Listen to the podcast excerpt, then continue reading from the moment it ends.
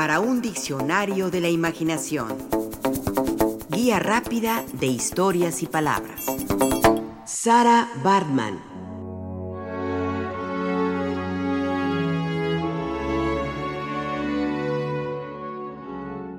El año 1810. La gente pagaba cinco chelines por verla. Era la gran sensación en Londres, el enorme espectáculo de una época que hoy nos parece curiosa, más racista aún de lo que ahora somos, y que por supuesto nos mueve a verlo con malos ojos y reprobación. En ese 1810, sin embargo, poco importaban nuestros prejuicios y sentires. Y ahí, en una sala de exhibición londinense, se exponía a una mujer. Su nombre, Sarah Barman. Se mostraba casi desnudo su cuerpo exótico y abundante, como si se tratara más que de una obra de arte de un animal del zoológico o del circo. Ella, para las mentalidades europeas, representaba lo más primitivo y salvaje del ser humano. Se le exhibía como un fenómeno de la naturaleza, casi como el famoso eslabón perdido entre el mono y el ser humano.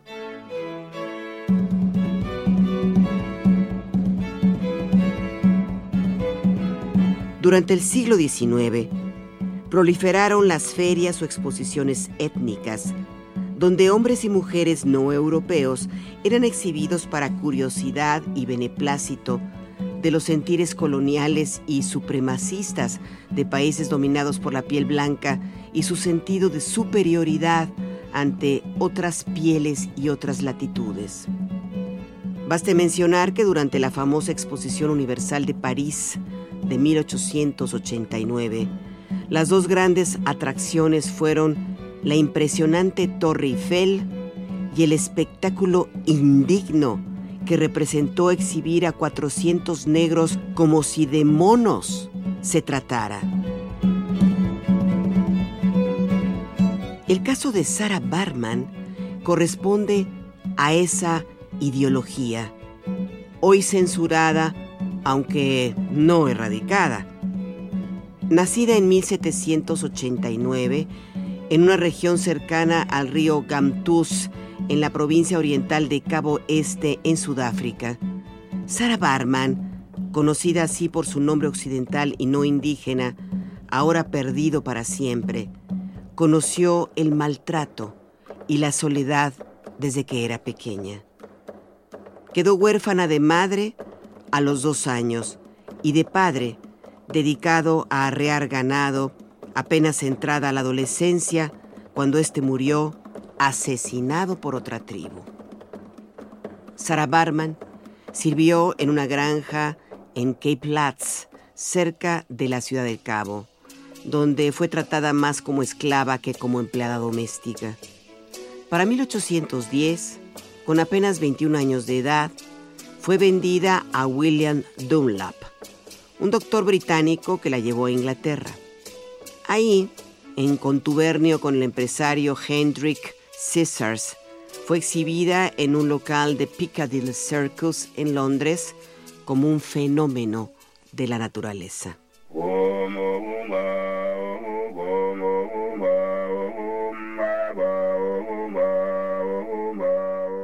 Se le llamó la Venus Otentote, un término, este último, que les fue dado por los colonos holandeses en Sudáfrica a los miembros de la tribu Khoi Khoi, a la que pertenecía Sarah Barman, y que hacía referencia de manera peyorativa a su tartamudez, es decir, a la manera como los europeos definieron la manera de hablar entre chasquidos de esta etnia, que les pareció bárbara y por supuesto con un retraso mental, incapaz de alfabetizarse y educarse.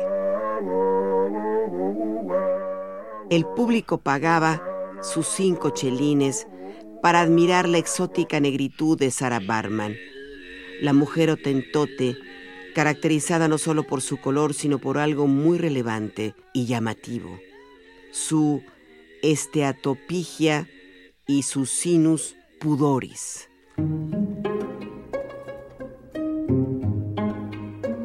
La esteatopigia es una característica muy particular de los koi u otentotes.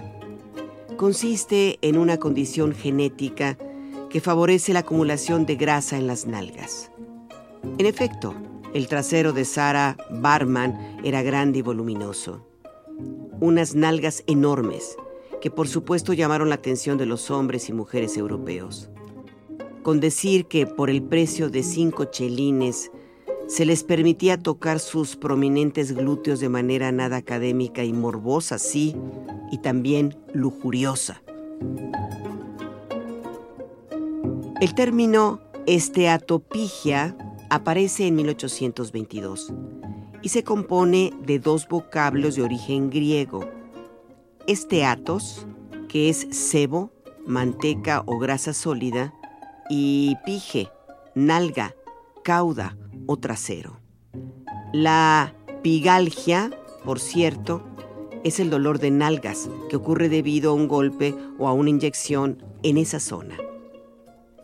El famoso Charles Darwin, quien visitó Sudáfrica cuando hizo su también famosa travesía a bordo del Beagle, conoció a la tribu de los Khoi Khoi y esto escribió en uno de sus libros. En muchas mujeres de la etnia Otentota, la región posterior del cuerpo se proyecta de una manera asombrosa. Son esteatopigas, es decir, su trasero es abundante.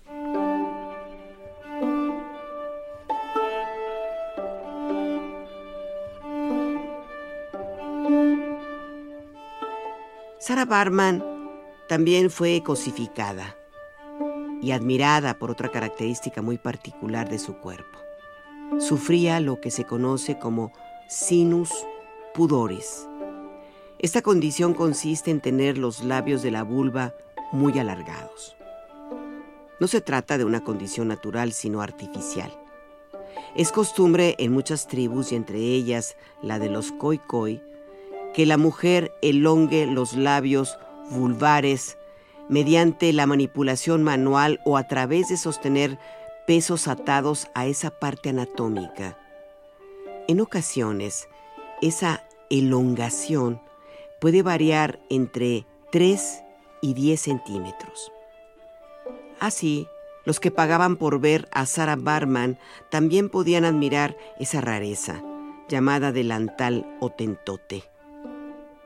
Existe un grabado de la época que muestra a un militar admirando y tocando las nalgas de la Venus Otentote, mientras que una dama se agacha frente a ella para observar sus labios vulvares.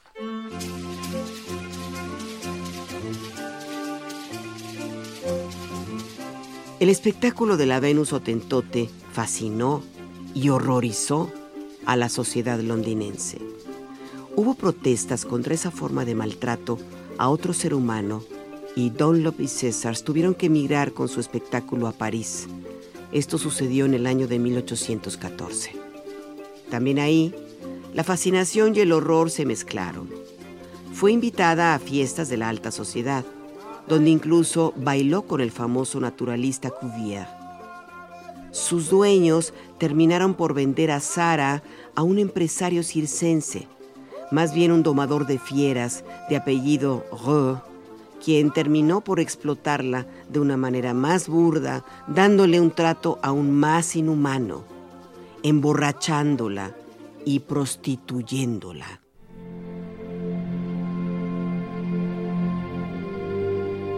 La vida de Sarah Barman fue breve y fue terrible. Murió en París a causa de una enfermedad inflamatoria y eruptiva resultado tal vez de una neumonía o de una sífilis mal cuidada. Ocurrió en 1815, a sus 26 años de edad. Aún muerta, sin embargo, sufrió otro tipo de escarnio. El naturalista Georges Cuvier hizo un modelo de yeso de su cuerpo y le realizó una disección. Su esqueleto al igual que su cerebro y sus órganos genitales, fueron conservados. El primero en una vitrina y los otros en frascos que sin pudor alguno fueron expuestos en el Museo del Hombre de París hasta 1974, en que fueron guardados.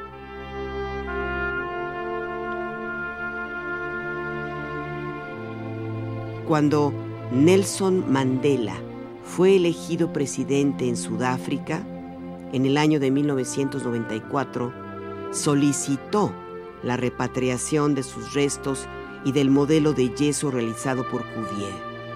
El gobierno francés aceptó y el 9 de agosto del 2002, Día de la Mujer en Sudáfrica, sus restos fueron enterrados en la provincia donde nació, 192 años después de que fuera llevada a Europa. Por supuesto, Sarah Barman debe ser considerada como símbolo y víctima de la explotación y del racismo colonial, así como de la humillación de las personas negras y de la cosificación hacia las mujeres.